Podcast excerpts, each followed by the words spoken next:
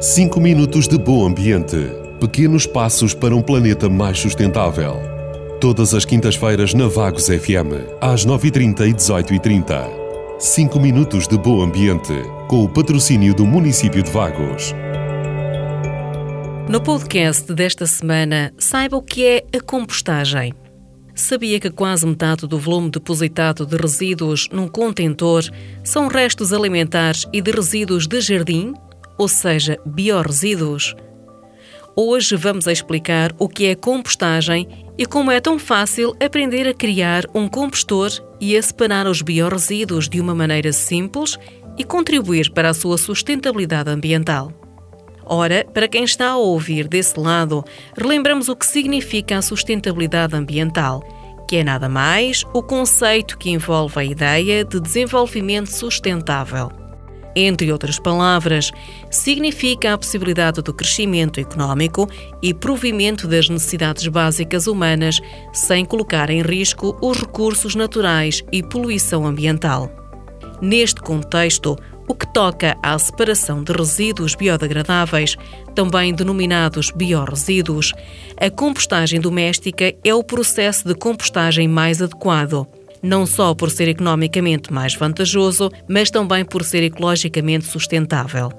Com isto, queremos dizer que, ao fazer a compostagem, não só estamos a contribuir para a redução do volume do lixo a depositar nos contentores, como a contribuir para a utilização do substrato composto produzido na sua horta e jardim, evitando assim a sua compra.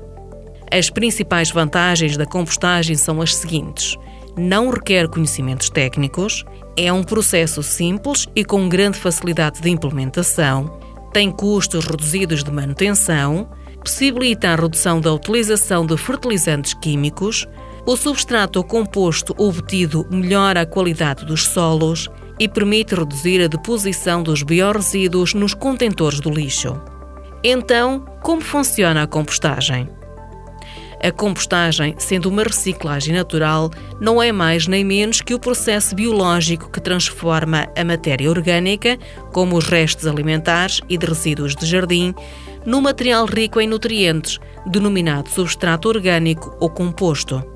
Este composto é uma excelente alternativa aos adubos ou fertilizantes químicos dos solos. Este processo não é propriamente novo.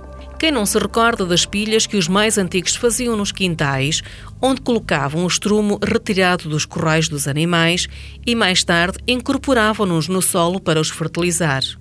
Existem vários tipos de compostagem, mas os mais usuais são a compostagem doméstica e a comunitária. A diferença entre estas duas compostagens é que a compostagem doméstica está num espaço privado e o compostor serve normalmente uma única habitação, enquanto que a compostagem comunitária está normalmente num espaço público e o compostor é compartilhado entre vizinhos. Como fazer um compostor? Atualmente, o mercado dispõe de uma vasta gama de compostores para venda.